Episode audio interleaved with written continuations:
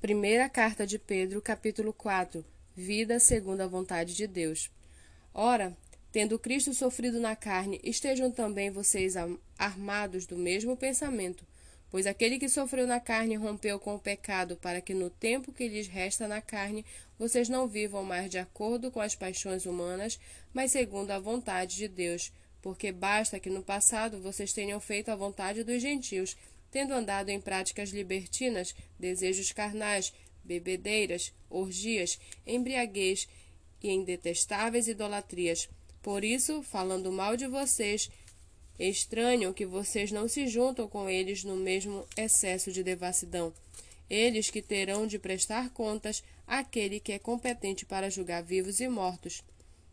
Pois, para este fim, o Evangelho foi pregado também a mortos, para que, mesmo julgados na carne segundo os homens, vivam em espírito segundo Deus. O fim de todas as coisas está próximo, portanto, sejam criteriosos e sóbrios para poderem orar. Acima de tudo, porém, tenham muito amor uns para com os outros, porque o amor cobre a multidão de pecados. Sejam mutuamente hospitaleiros, sem murmuração Sirvam uns aos outros, cada um conforme o dom que recebeu, como encarregados de administrar bem a multiforme graça de Deus. Se alguém fala, fale de acordo com os oráculos de Deus. Se alguém serve, faça-o na força que Deus lhe dá, para que em todas as coisas Deus seja glorificado por meio de Jesus Cristo, a quem pertence a glória e o domínio para todo sempre. Amém. Amados, não estranhem o fogo que surge no meio de vocês, destinado a pô-los à prova, como se alguma coisa extraordinária estivesse acontecendo. Pelo contrário, alegrem-se na medida em que são coparticipantes dos sofrimentos de Cristo, para que também, na revelação de sua glória, vocês se alegrem exultando. Se são insultados por causa do nome de Cristo, vocês são bem-aventurados, porque o Espírito da glória, que é o Espírito de Deus, repousa sobre vocês.